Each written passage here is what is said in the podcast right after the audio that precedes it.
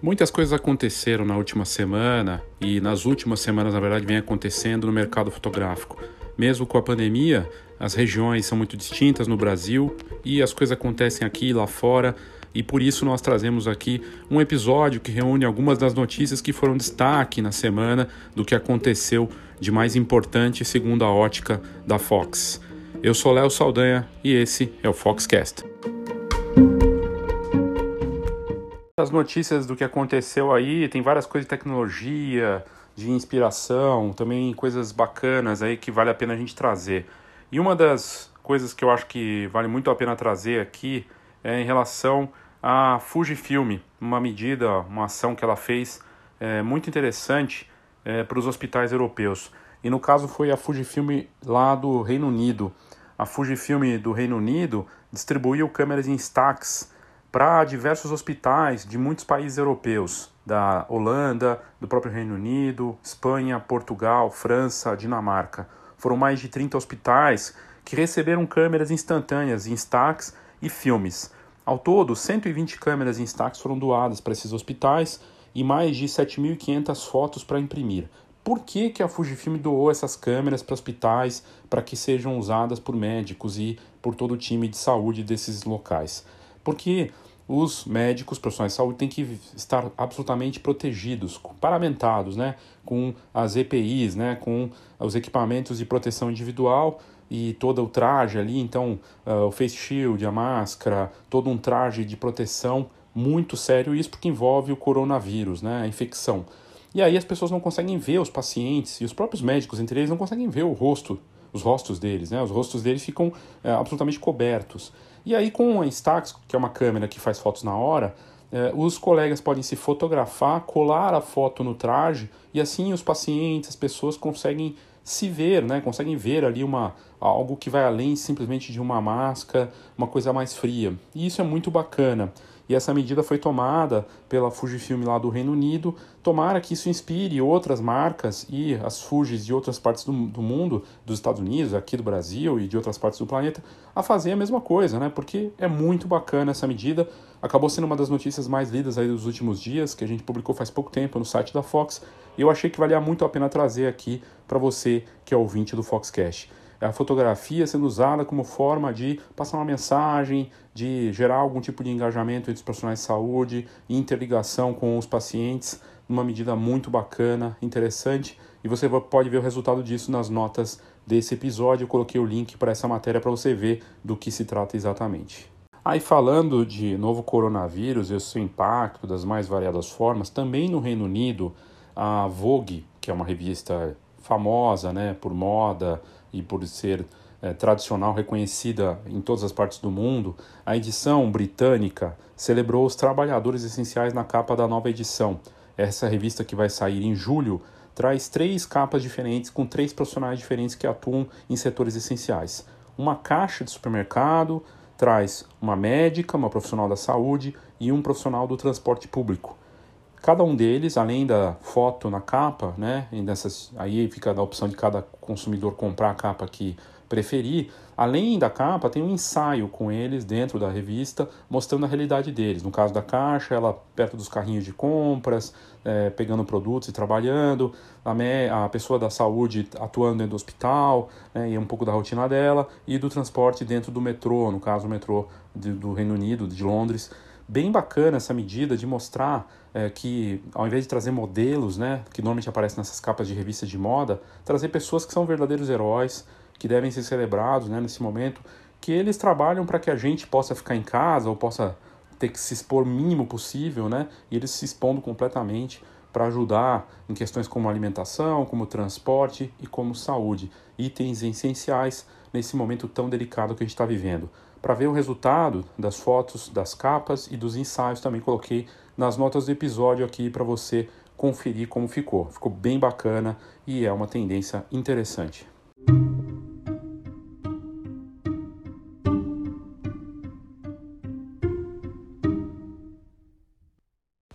Para trazer outra coisa que está super sendo debatido nos últimos dias, eh, já tem mais de uma semana que está rolando os protestos nos Estados Unidos contra o, o caso do George Floyd, né? Uma pessoa negra que estava nas ruas lá, teve um problema, foi abordado pela polícia, alguma coisa aconteceu, mas a polícia passou do limite e acabou matando o Floyd asfixiado, né? Uma cena que já se tornou reconhecida no mundo todo e gerou protestos nos Estados Unidos e até em outros países. Pois a gente fez um post no site da Fox essa semana sobre o Gordon Parks Gordon Parks foi o primeiro fotojornalista negro a trabalhar na revista Life, que é uma revista celebrada na década de 50, que se tornou uma referência na fotografia mundial. E o fotojornalista foi o primeiro negro a fazer parte do time dessa celebrada revista, e o trabalho dele se tornou referência e segue atual com os recentes acontecimentos nos Estados Unidos. E eh, o norte-americano Gordon Parks, ele, ele nasceu em 1912 e morreu em 2006 e, de, e dizia ter crescido na meca do racismo, na cidade de Fort Scott, no Kansas. O fotógrafo autodidata iniciou a carreira só em 1940. Muitos anos depois, se tornou o primeiro fotógrafo negro da lendária revista Life. Parks era muito ativo na luta contra a discriminação racial e usava a fotografia para mostrar os contrastes raciais nos Estados Unidos. E aí uma publicação recentemente traz uma abordagem da cobertura policial que ele fez na década de 50, batizada de Gordon Parks, A Atmosfera do Crime, é, que de 1957, que foi publicada pela Steider em conjunto com a Fundação Gordon Parks e o Museu de Arte Moderna MoMA, de Nova York. O diretor do MoMA, Glenn Lowry, comentou sobre o trabalho do fotógrafo. Aspas. Ele transcendeu o romantismo do filme de gangsters, o suspense dos criminosos e as descrições de criminalidade racialmente tendenciosas da época, algo predominante na cultura popular americana, fecha aspas. Fato é que as fotos do Parks voltaram aos feeds agora com postagens nas redes sociais, mostrando que esse tipo de ocorrência da, da problemática né, da polícia eh, com uh, a população negra norte-americana já é de longa data. Eh, nessa matéria, que foi publicada na Life, tem, que tem oito páginas, eh, tinha o título A Atmosfera de um Crime, e é curioso notar que a obra do Parks não aparece tanto quanto a de outros colegas dessa época. Foi um fotógrafo pioneiro, considerado o primeiro a quebrar barreiras na área. E, e aí passou, o Parks passou seis semanas percorrendo cidades diferentes dos Estados Unidos, como Los Angeles, Chicago, Nova York e São Francisco. E ele visitava os bairros negros, explorava a documentação da criminalidade nas diferentes regiões visitadas, e ele passava as madrugadas acompanhando a realidade sombria junto com a polícia e também dos abusos que aconteciam já naquele tempo entre o combate ao crime da polícia e também de passar do ponto na abordagem com a comunidade negra. Para muitos especialistas, a obra dele quebrou estereótipos sobre a criminalidade que, de alguma forma, estavam conectados com a comunidade negra norte-americana. Na década de 1960, esse legado fotográfico criado por ele serviu para ajudar na campanha dos movimentos de direitos civis e agora retorna na onda do Black Lives Matter. Parker Parks disse em 1961, abre aspas, abre aspas, todos deviam, deveri, devem enfrentar os problemas da humanidade. Minha maneira de enfrentar esses problemas é através da fotografia. É importante porque pode mostrar, sem a necessidade de palavras, tudo o que está errado e pode ser melhorado. Fecha aspas. A gente coloca também nas notas do episódio aqui as fotos que mostram essa luta entre a polícia e a comunidade negra nos Estados Unidos nas fotos do fabuloso trabalho de Gordon Parks. Nessa semana, a gente também publicou uma matéria que nos foi enviada pela assessoria de imprensa da fotógrafa Roberta Montagnini. Ela que atua, é brasileira, mas atua em, na Alemanha, na Europa, fez uma série para mostrar que a arte dialoga com a dor da perda e a incerteza nesse mundo pós-Covid-19. Ela usa a arte para tocar em um assunto difícil que tem sido lidar com a dor da perda daqueles que amamos e compara profissionais da saúde a soldados em campo de batalha.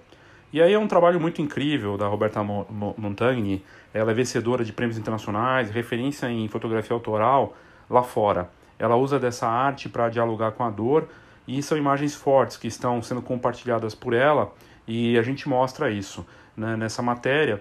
É uma experiência vivida por ela. Roberta escolheu a alegoria de um militar para dialogar com a dor da perda, baseada na sua própria experiência. Ela diz que é casada com um militar e vê muitas histórias tristes de esposas que perdem seus maridos, muitas vezes grávidas ou com filhos. Queria retratar a dor e o desespero de quando se perde alguém especial. Cada um dialoga sobre a dor a partir de sua própria ótica, e a arte serve para tocar na alma e fazer-nos refletir sobre a vida. A taxa de letalidade entre profissionais de saúde por Covid-19 no Brasil é uma das mais altas do mundo, ultrapassando inclusive os Estados Unidos, o país com mais mortes, e Itália, o segundo com mais óbitos na Europa. A falta de material de proteção e medo de represálias, caso saiam da linha de frente, já levou à morte de centenas de profissionais de saúde, diz o Conselho Federal de Enfermagem. É um trabalho muito tocante que a Roberta fez e ela que está na Alemanha é uma brasileira com um trabalho de destaque lá fora. E a gente coloca também aqui nas notas do episódio para você conferir um pouco desse trabalho.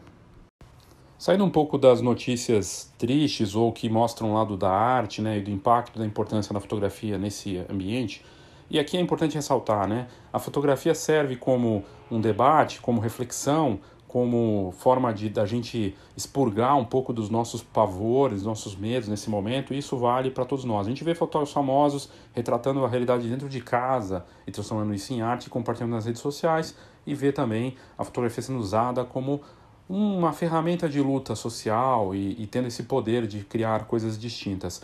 Mas também vemos a fotografia como negócio e é muito importante buscar alternativas.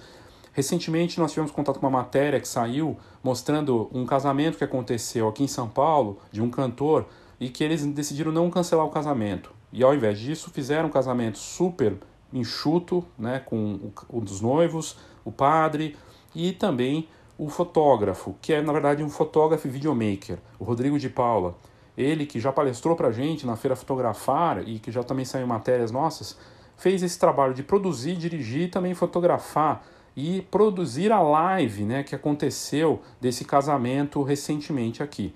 O bacana dessa história toda é que a live aconteceu no YouTube, e mais de 20 mil pessoas, na última vez que eu tinha visto, 22 mil pessoas tinham assistido essa, essa live do casamento, né? assistiram depois a reprise também, e puderam doar uma parte, foi feita uma gravata solidária com QR Code, em que ao invés de dar dinheiro para os noivos, foi doado dinheiro para uma instituição de caridade. E quem cuidou de toda essa produção da live, das fotos, do vídeo, de tudo isso foi o Rodrigo de Paula, que é fotógrafo e videomaker. Eu achei fantástico ele criando esse produto, pensando nessa ideia. A gente já vê outros profissionais fazendo isso também. E eu acho muito bacana observar as possibilidades. As lives, as transmissões ao vivo estão bombando, cresce a oportunidade aí da transmissão ao vivo e as lives sendo usadas das formas mais variadas possíveis. A gente deu recentemente também, num curso de marketing nosso, a tendência das lojas ao vivo uma loja de chocolates aqui de São Paulo, a Dengo, está atendendo no shopping Eldorado com uma loja ao vivo e já não é mais a primeira, já tem outras lojas atuando dessa forma. Funciona assim: a loja abre no shopping só com uma pessoa lá atendendo para não ter aglomeração, né, ali na, entre os funcionários, e ela transmite ao vivo para quem quiser entrar e escolher os produtos na hora. Na tela aparece uma caixinha que você pode clicar e aparece que produto é aquele. Você se comunica com o vendedor que está ao vivo do outro lado por um tablet, mandando para ele que você quer, que produto você quer, conversando com ele até chegar na hora de fechar o negócio e você ir lá buscar no drive-thru ou eles entregarem na sua casa. Essa tendência da loja ao vivo bate muito com o que a gente vê de tendência realmente da, da era das lives sendo usada das mais variadas formas possíveis, inclusive no caso do Rodrigo de Paula como produto. E a gente vai conversar com o Rodrigo de Paula nessa próxima segunda-feira, né, segunda agora dia 8, nas lives do Instagram da Fox, no Fox Online. A gente vai ter uma conversa com ele para falar justamente desse casamento que ele fez ao vivo, que foi fascinante. É a adaptação do nosso mercado para essa nova realidade, sim, existem alternativas.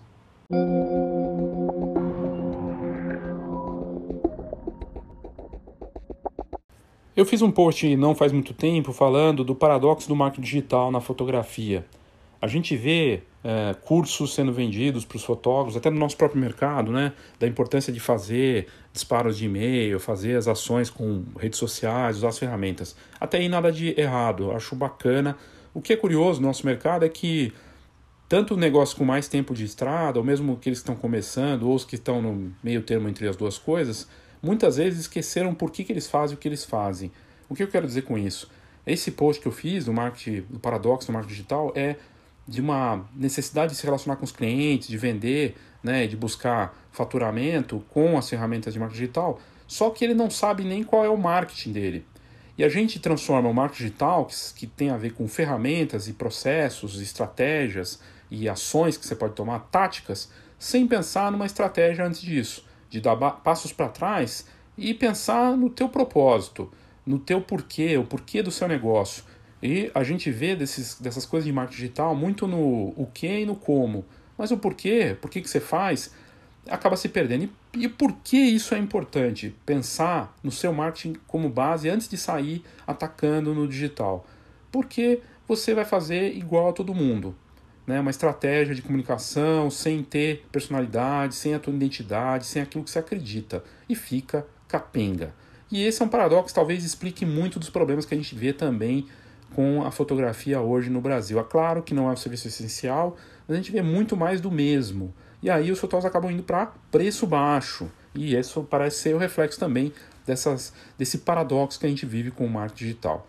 Falando de, de, disso, né, falando nisso, nessa parte do marketing digital, é, eu estou já com, em modo pré-venda o livro Marketing Básico para Fotógrafos e Negócios de Fotografia. Né? É um guia prático para você, sem, sem blá blá blá, sem enrolação, para você entender de uma vez por todas sobre a importância do marketing na tua essência, na base formatada para daí depois você sair e começar a fazer os ataques no digital. Esse livro vai sair oficialmente na Amazon, no Kindle digital. Eu vou preparar ele também impresso também pela Amazon em breve, mas ainda não está pronto isso, mas no digital já está em pré-venda. Vou colocar o link aqui para você nas notas do episódio, quem tiver interesse em comprar esse livro que eu fiz, que deu muito trabalho, porque é um trabalho sério de pesquisa, de anos de estrada, pensando nessa questão da base, da, da solidez, dos pilares do teu marketing com a, a, importância da identidade do seu negócio, da sua essência nisso tudo. Senão você vai fazer mais do mesmo. E para entender o que é marketing uma vez por todas, não é ferramenta, não é Instagram, não é nada disso, é outra coisa. E é isso que eu falo nesse livro, que sai dia 26 de junho na Amazon, mas no Kindle, né, digital, e inclusive um preço muito acessível, na pré-venda R$ 39,00. Então, é, quem não tiver condições de comprar um livro desse ou investir nessa parte de entender do marketing, realmente aí pode sair do mercado e fazer outra coisa, porque daí a coisa tá brava mesmo, né? É, porque esse é o momento de estudar, esse é o momento de buscar reciclagem, e eu fiz pensando em realmente ajudar, em realmente compartilhar conteúdo de alto nível de forma acessível e não tem como ser mais acessível do que isso. Espero que ajude, que realmente colabore e realmente recomendo para quem tiver interesse. Inclusive vai ser o meu produto de entrada, o carro-chefe da Escola de Negócios Fox daqui para frente, porque eu quero que essa informação chegue no máximo possível de pessoas e, e eu acredito que é o que vai acontecer. Espero realmente isso. Se você tiver interesse, quiser saber mais, nas notas do episódio tem lá o link para a pré-venda do meu livro. E aí, falando de alternativa, a gente entrevistou no último episódio aqui do Foxcast o André Tiaco da Fotop. E ele falou do fotógrafo já. Pois bem, a gente fez a matéria no site da Fox falando dessa plataforma nova que foi lançada faz pouco tempo pela Fotop. Basicamente, é uma ferramenta bem interessante que permite ao fotógrafo se cadastrar para que ele possa ser encontrado por empresas ou pessoas para os mais diferentes serviços profissionais. É uma plataforma que ajuda negócios ou consumidores finais a encontrar fotógrafos na região e segmento desejados, tudo feito de forma online. E aí, bem bacana. É bem simples, na verdade, para quem vai contratar. Ele entra no site Fotógrafo Já e solicita uma sessão fotográfica e determina quanto quer pagar. Recebe o portfólio dos fotógrafos disponíveis e escolhe seu favorito. E depois, o fotógrafo que está cadastrado na plataforma vai até a pessoa ou empresa e faz o serviço no horário que foi combinado e envia o material em seguida. E dentro da ferramenta, os interessados podem solicitar fotógrafos de formatura, casamento, fotos com drones ou vídeos com drones, pet e de tudo. É bem interessante, até imóveis, fotos de alimentos, seguindo uma tendência do que já vinha com outras plataformas de fora e até que já estão presentes no Brasil. A Fotop se adaptou e criou uma plataforma interessante aí que deve ajudar mais fotógrafos a conseguir ter trabalho nesse momento. Eu achei bem interessante e para entrar na loja é bem fácil. É fotógrafojá.com.br. Dá uma olhada lá que vale a pena, é bem interessante.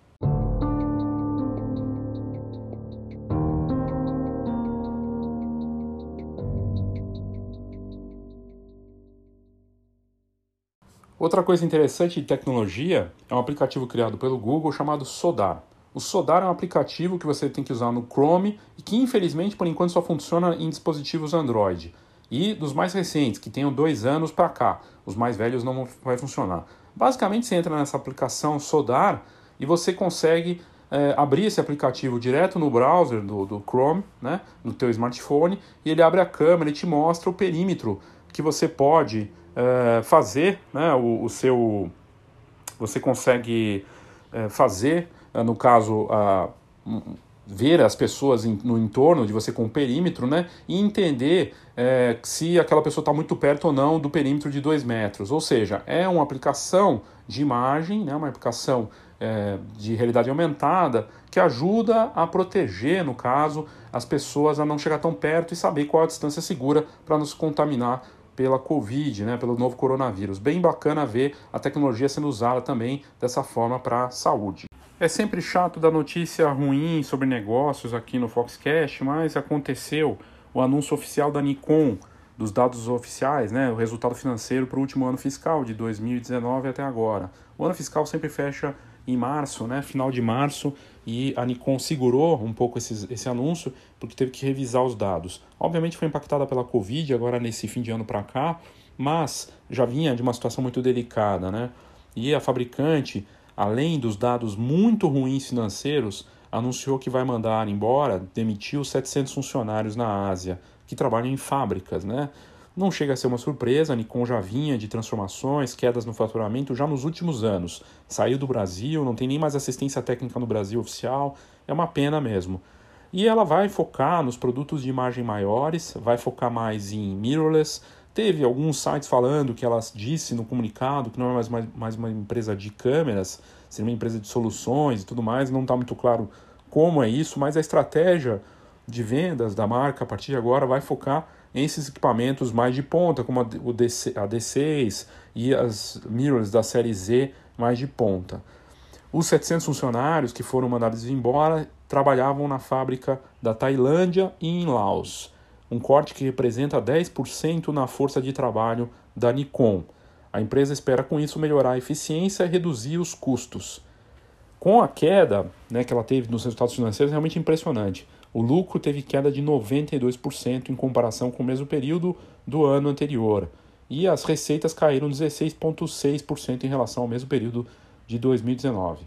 A repercussão negativa pode ser vista em alguns dos principais sites de fotografia de fora, e isso realmente não é bom para a marca, né? A situação da Nikon já vinha delicada e cria ainda mais insegurança para quem tem os equipamentos da Nikon ou mesmo para o mercado de uma forma como de uma forma geral, né? Mas vamos torcer para que as novas estratégias reduções aí tenham um impacto positivo, de repente até o ano que vem. Falando de solução de novo, eu queria trazer dois cases muito bacanas que a gente mostrou no site da Fox essa semana. Primeiro, uma loja de Utah, de Oren, uma cidade de Utah, chama Pickernity. Essa Pickernity é uma loja criada por uma mulher que gostava muito de fotografia desde quando ela era jovem. E ela fazia os trabalhos para por exemplo, de babysitting, né, de ficar com crianças, para poder comprar filme fotográfico, até um dia que ela criou uma loja de fotografia, essa Penner Kitty, né?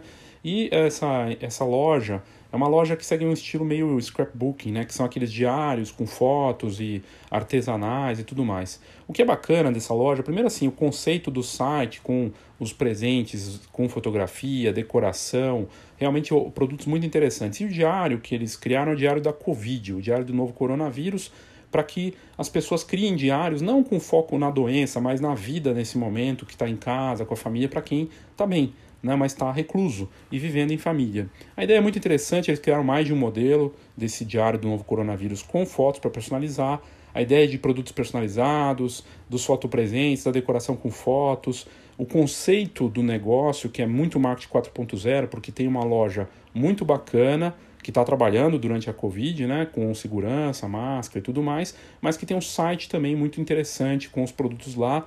Eu vou colocar aqui nas notas do episódio para você ver do que eu estou falando, né, você entender olhando, porque é bem interessante a ideia dos produtos. Eu acredito que marketing bem feito é, envolve personalização e envolve produto único, né, que daí você consegue cobrar mais por isso e trabalhando no conjunto entre o mundo real e o mundo digital.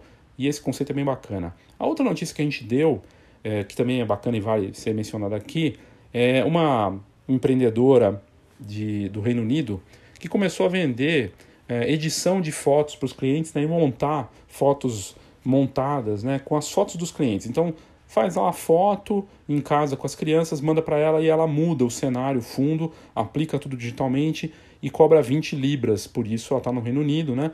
E ela vendeu mais de 1.800 fotos editadas em, nessas semanas aí de isolamento para gente até de fora do, da Inglaterra, do Reino Unido, bem bacana a ideia de uma fotógrafa que faz isso, né, com esse negócio.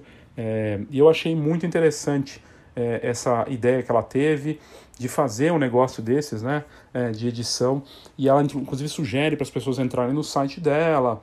E a empresa no caso é a Tiny Feed Photography na cidade de Lincoln, né, no Reino Unido. E, e ela faz essas fotos aí, ela fotógrafa de família, de bebê, de crianças e criou esse produto que deu tão certo que ela pretende manter no pacote dela e não ter esse limite geográfico e nem ter impressão, porque ela está fazendo são fotos digitais que ela edita e cobra 15, 20 libras por cada foto. Faturou bem nesse período e criou um produto interessante. Nós abordamos uma fotógrafa brasileira que está fazendo sessões remotas de um jeito diferente também com Photoshop. Em breve vamos trazer aqui entrevista com ela, uma ideia parecida, mais ou menos parecida, um pouco distinta na verdade, mas a gente vê que existem transformações no nosso mercado envolvendo o digital e a fotografia, como é o caso da própria loja de fotografia que eu acabei de citar, criando um produto físico né, a partir desse momento, ou uma fotógrafa do Reino Unido que cria um produto digital com as fotos dos clientes, criando, mudando e colocando um fundo diferente, fazendo arte com esse trabalho. Muito bacana essas iniciativas. Bacana da GoImage é que a empresa, que é patrocinadora aqui do Foxcast, além de ser referência no mercado, fez todo um trabalho de preocupação e suporte aos clientes, né, com um pacote de soluções para a Covid-19. São medidas que eles criaram para alavancar os negócios de fotografia dos clientes e mostrar o quanto ela está posicionada realmente em ajudar os clientes. E nesse pacote de soluções, eles pensaram desde soluções financeiras, com prazo de pagamento estendido, venda de voucher com 15% de desconto, e também do Fastbook, que é um produto muito bacana, o álbum deles é extremamente interessante para o fotógrafo e para os clientes, com 20% de desconto. Na parte logística, pontos de retirada, né, com uma série de novos pontos aí, realmente impressionante a quantidade de pontos hoje disponíveis para GoImage e o frete grátis. E além disso, que eu considero sensacional é o Photogol, uma plataforma online para alavancar as vendas do, dos fotógrafos, que eles possam imprimir as fotos para os clientes, para os consumidores finais e assim ter uma forma de também gerar as memórias para essas famílias e gerar faturamento. Muito bacana essas condições, como pagamento facilitado com seis vezes sem juros no cartão, é, no site, é, descontos, realmente muito bacana. A compra do, do voucher, né? É, enfim, é uma ideia bem interessante que eles tiveram, já encerrou, na verdade, essa, essa campanha, mas as medidas seguem aí como desconto para a linha Fastbook e os pontos de retirada, são mais de 2 mil pontos espalhados pelo Brasil. Realmente incrível o que a GoImage tem feito e ela é a patrocinadora aqui do Foxcast. Saiba mais em goimage.com.br. Se tem um momento para a gente se reinventar e para tentar algo diferente, é agora. Por mais que muitos fotógrafos e negócios de fotografia não gostem de ouvir essa palavra, que estejam incomodados com o momento, não existe outro caminho que não seja o reposicionamento, a reinvenção do negócio. Isso vale para a Fox, vale para você que está ouvindo, vale para todo mundo, porque o novo normal está vindo aí. A verdade é que já, tá já estamos vivendo isso, uma transformação, e não dá para negar isso. A gente precisa encarar de forma real. Então, a iniciativa criada por mim e pela Fox no final do ano passado, né, mais para o último trimestre do Rumo, foi muito interessante e eu acredito que ela chegou no momento agora de evolução para ajudar os negócios de fotografia a se reposicionarem mesmo. O Rumo, basicamente, é uma abreviatura para reposicionamento porque é hora de você criar uma posição correta na mente do cliente para essa nova fase. Um produto único, personalizado, que é super valioso para qualquer negócio, não tem marketing sem produto único e personalizado. O marketing 4.0, que é a nova forma de você estabelecer o contato e fazer a comunicação com seus clientes. E a orientação, porquê, é tanto para conversar com seus clientes quanto do que a gente faz no Rumo. Então eu te convido para saber mais, aqui nas notas do episódio a gente tem mais informações sobre Rumo. É hora de você reposicionar seu negócio para essa nova fase. Não tem como eu não falar aqui do German Lorca, que na última semana completou 98 anos e nós fomos marcados numa publicação do Foto Cineclube Bandeirantes, em que eles gentilmente nos marcaram e, e lá estavam celebrando num vídeo em que o Lorca dá uma entrevista né, em 2014 falando sobre o processo criativo, a participação dele no Foto Cineclube Bandeirante. E o fotógrafo é um, um dos grandes nomes da fotografia brasileira e do mundo. 98 anos de idade, num momento desses, né, com a Covid aí rolando, e um trabalho que é um legado fantástico. E esse vídeo que foi publicado para celebrar, ele é do Itaú Cultural. E é uma forma de rever e celebrar a obra desse grande mestre da fotografia brasileira, é, junto com o Sebastião Salgado, certamente um dos maiores nomes da fotografia da história do Brasil. E ele completou 98 anos, dia 28 do 5, né, 28 de maio, e a Fox agradece, agradece ao Fotocine Clube Bandeirante por ter marcado a gente sobre essa postagem. E aqui nas notas do episódio eu vou colocar o link para você assistir a entrevista do German Loca falando. É bem interessante e realmente incrível. Ele segue ativo e, e é fantástico. E celebração da vida e da fotografia com um dos grandes nomes da nossa fotografia brasileira.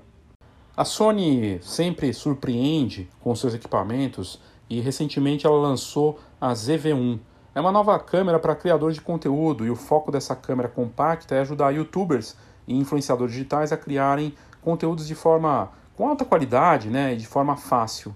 A ZV1 chega já batizada pelos especialistas como câmera dos criadores de conteúdos. O sensor dela é de 20 megapixels e a lente fixa 2470 com abertura de 1.8 2.8 a mesma das versões recentes da RX100.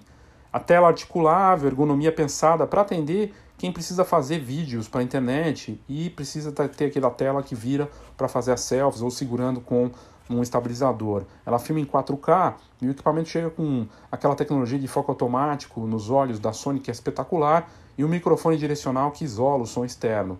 E ela tem ainda efeito de soque no fundo de forma automática para gravações de vídeo e até uma luz que avisa se a câmera está gravando na parte da frente. É bem bacana as inovações da Sony, que hoje a gente está falando da Nikon, né? A Sony já está no outro espectro.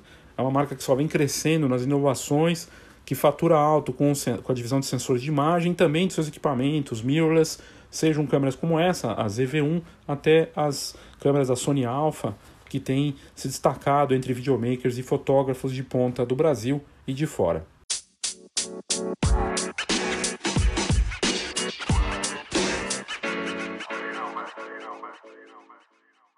E aí, como sempre, tradicionalmente, a gente traz aqui a colaboração do nosso especialista em marketing digital e parceiro da Fox, o Rafael Arruda, da Som Digital, falando mais uma vez sobre dicas aqui importantes em relação ao marketing digital nesse momento.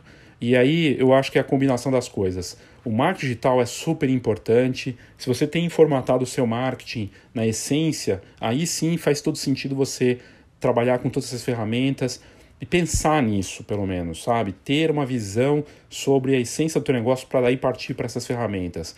E o que o, o Rafael faz, fala aqui, traz aqui para você é justamente que ferramentas e como trabalhar e pensando em temas diferentes toda semana. E na semana ele aborda outro tema muito rico e interessante para você. Com vocês, Rafael Arruda. Olá, Léo. Olá, ouvintes do Foxcast. Mais uma vez aqui para falar um pouquinho de marketing digital né? Primeiro agradecendo, é claro, esse espaço que a gente tem de poder compartilhar um pouquinho. E essa semana nós vamos falar sobre o atendimento online, né? Que o marketing, ele só é marketing quando vende, né? Então, é, passa também pelo atendimento, né? A forma como é feita e tudo. Para poder falar sobre o atendimento online, a gente é, vai dividir em dois pontos, né? O primeiro deles, o atendimento é, passivo, aquele que a gente recebe, e o atendimento ativo, né? Então vamos falar do atendimento passivo primeiro, que eu acredito que é o mais, mais importante, que o pessoal tem mais dúvida e tal. Hoje a gente tem muitas formas de receber contatos através da internet, né? A gente tem o direct do Instagram, o Messenger do Facebook, o próprio WhatsApp, o e-mail, alguns sites contam com plataformas de chat, né? E diversos APIs aí que né, aplicações que a gente usa para poder fazer o atendimento online.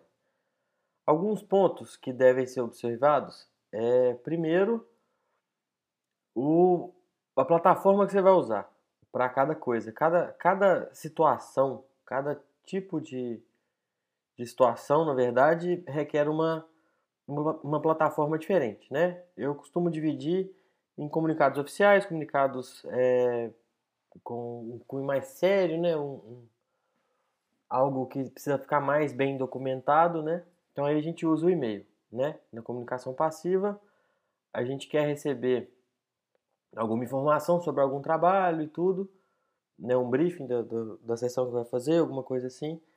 É sempre legal pedir pelo e-mail, pela forma de documentação, fica arquivado, depois você consegue imprimir para usar isso, você precisar até legalmente, né?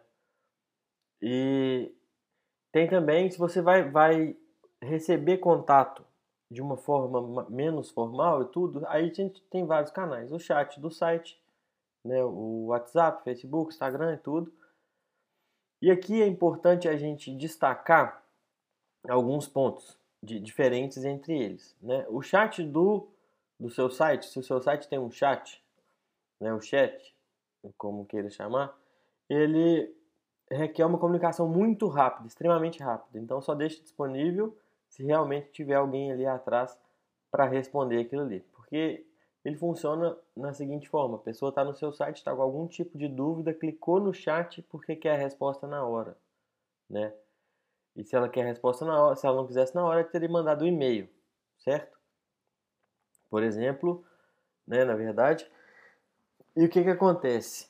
Se a pessoa te pediu uma resposta pelo chat, você responde ali mesmo pelo chat, né? Eu acho que não é válido aqui mais a pessoa mandou uma mensagem no chat perguntando alguma coisa e você responde com o número de telefone, a resposta automática para a pessoa chamar no WhatsApp, um e-mail para a pessoa entrar em contato. Isso não faz sentido. Se você disponibilizou o chat, você tem que estar apto né, e disponível para respondê-lo ali assim que for chamado. A mesma coisa funciona também para as outras plataformas. Se a pessoa te mandou um WhatsApp, ela quer uma resposta ali no WhatsApp. Se ela te mandou um direct, ela quer uma resposta ali no direct. Se ela te mandou uma mensagem no Messenger do Facebook, ela quer uma mensagem ali, né?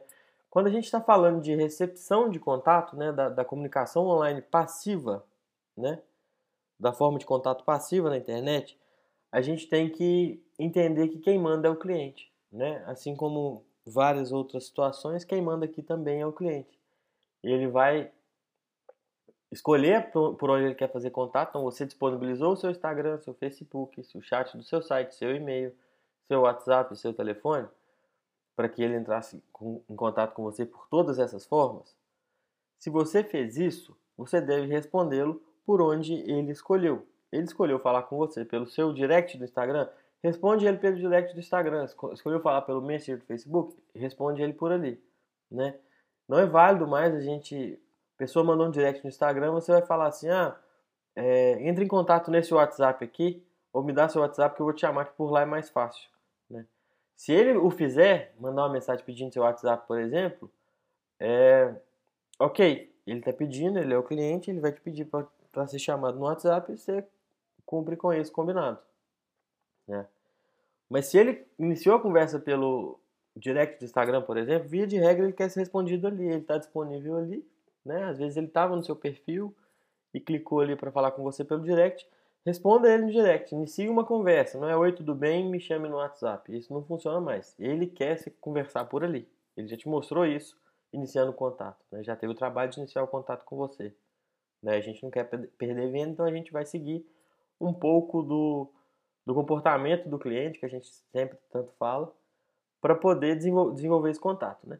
Se no, no meio da conversa desenrolar para alguma coisa que fica realmente mais fácil no WhatsApp, não é mais fácil por preguiça, mas é para pegar arquivo que tem no telefone e enviar, por exemplo, é, Aí você vai pedir, perguntar se pode fazer esse contato pelo WhatsApp, se pode ligar e tal, para poder dali mudar o canal da conversa, né? Mas essa mudança de canal, ela tem que ser evitada porque a pessoa vai perdendo interesse, né? Igual a questão de um site, quanto menos cliques a pessoa der para achar o que ela quer melhor, é, quanto menos empecilhos ela tiver para se comunicar com você e quanto mais rápido você for nessa resposta, maior a chance de conversão, certo?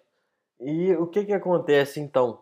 É, sobre o tempo também de, de resposta, né, da, da, comunicação passiva ainda, né, da forma de contato passiva. Quanto mais rápido, melhor, ponto. Isso é um ponto-chave e absoluto todo mundo sabe, né, quando, quando você quer alguma coisa, você quer rápido, né, hoje e cada dia mais, né.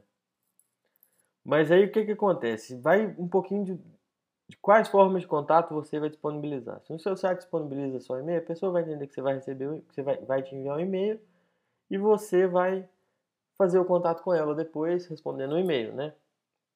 Se ela é um lead, por exemplo, que cadastrou numa página sua, deixou os dados dela para que você fizesse o contato. Ela iniciou pelo e-mail e você não precisa continuar pelo e-mail nesse caso especificamente. Né? Mas se você disponibilizou todas essas fontes para a pessoa fazer contato com você, você tem que estar apto e disponível a responder todas essas fontes. Né? Se você não consegue responder e-mail, Messenger, é, direct, WhatsApp, chat do site, e-mail, ligação por telefone, não disponibilize todos essas, esses canais, essas fontes para que os seus clientes façam contato com você. Né? O interessante é que ao que você se propôs, você com, com que você cumpra, né? Você cumpra com aquilo com que você se propôs a fazer, né? Para ficar melhor um pouco dito. É bem isso, assim, eu acho que na comunicação ativa. O tom da comunicação também é importante da gente observar com quem está falando com a gente. Às vezes o cliente vai ditar, vai falar de um jeito mais formal e você responde ele assim também. Às vezes de um jeito informal você pode seguir um pouco nessa conversa, né? Mas aí não é sempre né, tão, tanto o cliente que decide, né? É o seu estilo, a sua persona, que, a gente já falou sobre ela, a persona do seu cliente, que vai definir esse tom da comunicação. Se é mais formal, informal, é, né, se, se ele vai se vai poder usar de, de, expressões, de abreviações e tudo. O ideal é que abreviações, no caso, você nunca use. Né? O ideal é que você sempre escreva da maneira correta, português correto.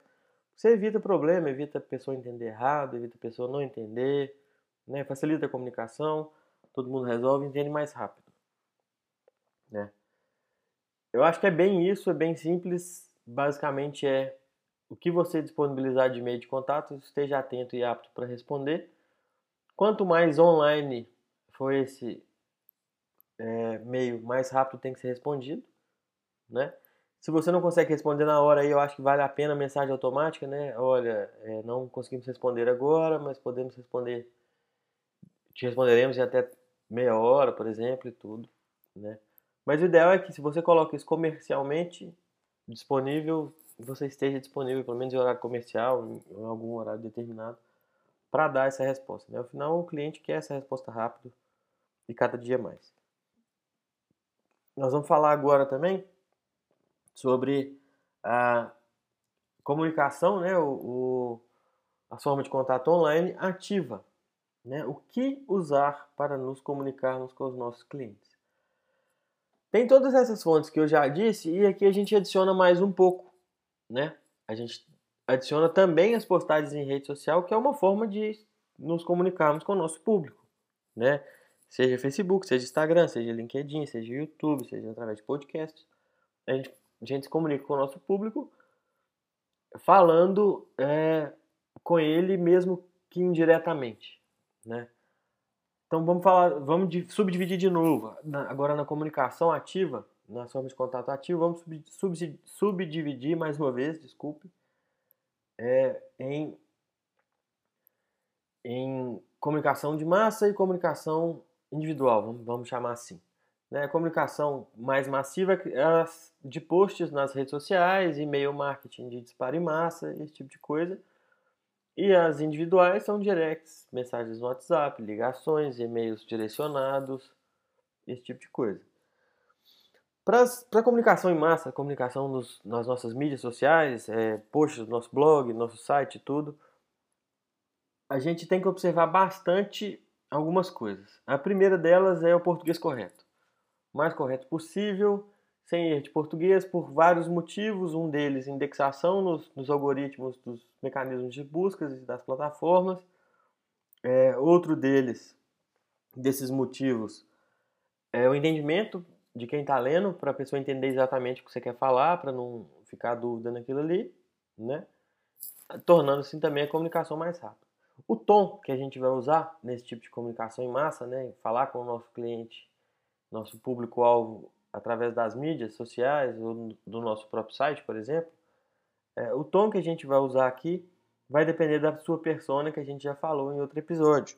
Né? Você vai definir quem é a sua persona e falar ali com ela do jeito que ela entende. Né? Se a sua persona permite você falar de uma forma mais informal, ok, use e abuse disso. Mas se sua persona é uma é, é definida por uma pessoa que fala, que conversa mais de forma formal, uma, um contratante, né? Às vezes seu tipo de serviço requer esse tipo de formalidade e tudo.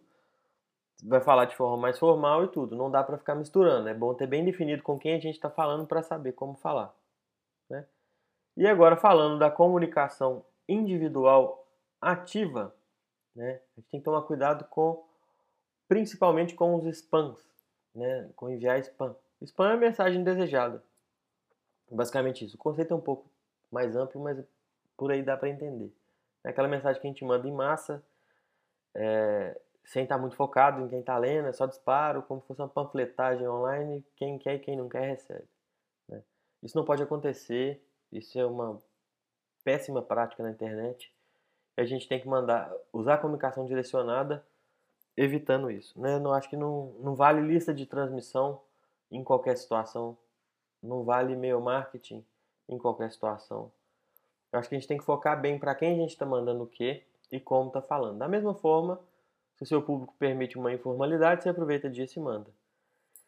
Se o seu público não permite, você não usa isso, seja mais formal e está tudo bem. O que, o que acontece aqui é a gente ter cuidado com o spam. Então não sair disparando é, mensagem igual para todo mundo, porque as próprias plataformas vão bloquear o seu envio de mensagem e por aí vai, né, nesse sentido. E porque fica desinteressante, não fica pessoal. O marketing hoje está cada vez mais pessoal, cada vez mais direcionado. Né? Cada vez a gente. Você tá quase que pensando em alguma coisa e vê um anúncio disso depois. Então, assim, a gente tem que focar o máximo possível, né? A gente pode usar de WhatsApp? Pode. Mas se for envio de massa de alguma ação promocional, às vezes o e-mail é mais interessante. Ah, Rafael, ninguém abre e-mail. Ah, te convido a fazer um teste que você vai se surpreender com isso, né? Todo mundo tem um e-mail, nem que for para criar uma conta no Instagram, né? Então, e no trabalho todo mundo usa. Então acho que vale a pena, sim.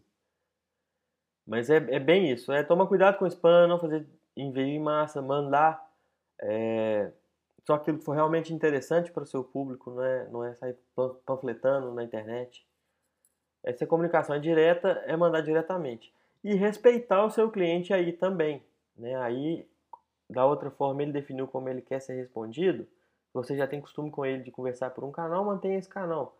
Se não, você pode definir, mas você tem que respeitar o seu cliente e entendê-lo. Se você mandar uma mensagem no direct do Instagram dele, tem que estar ciente que ele pode não responder na hora, né? Se você mandar uma mensagem no WhatsApp, você tem que estar ciente que ele pode não responder na hora, né? Isso acontece muito.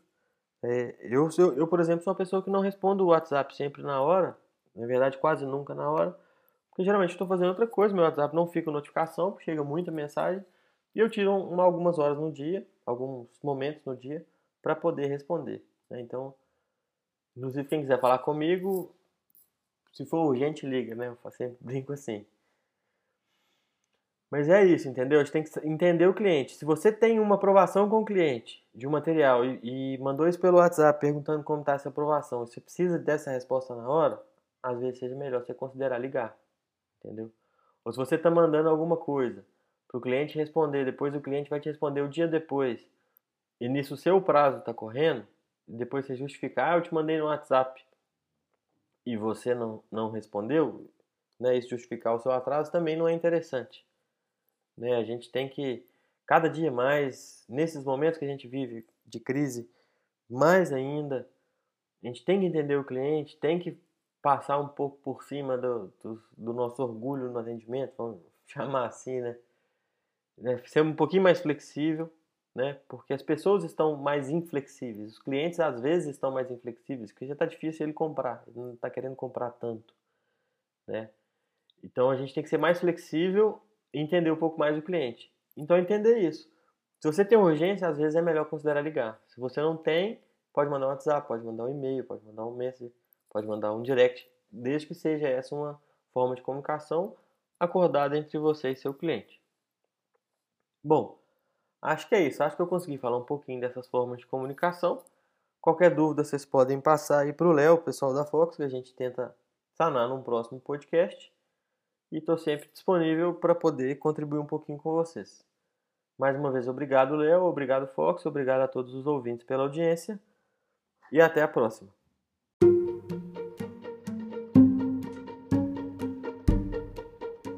Obrigado pela sua audiência, obrigado ao Rafael Arruda por mais uma colaboração aqui no Foxcast. Obrigado por você ter ouvido até aqui. Se você chegou até aqui porque você curte muito o que a gente é, né, traz aqui no, no Foxcast, é um trabalho que a gente faz com muito carinho, dentro do possível, é, com uma certa frequência. Tenho trazido pelo menos dois episódios do podcast por semana, reproduzido algumas das entrevistas que eu acho que vale a pena trazer aqui também, como foi o caso do André Tchaco da Fotop. E na semana que vem tem mais, quem sabe até mais do que dois episódios, porque eu estou preparando conteúdos muito bacanas aí para você. Obrigado mais uma vez. Se você quiser entrar em contato, mandar uma mensagem, tirar uma dúvida, uma sugestão, o que for, manda para mim 11 99123 4351 no WhatsApp 11 99123 4351. Eu sou Léo Saldanha e esse foi o Foxcast.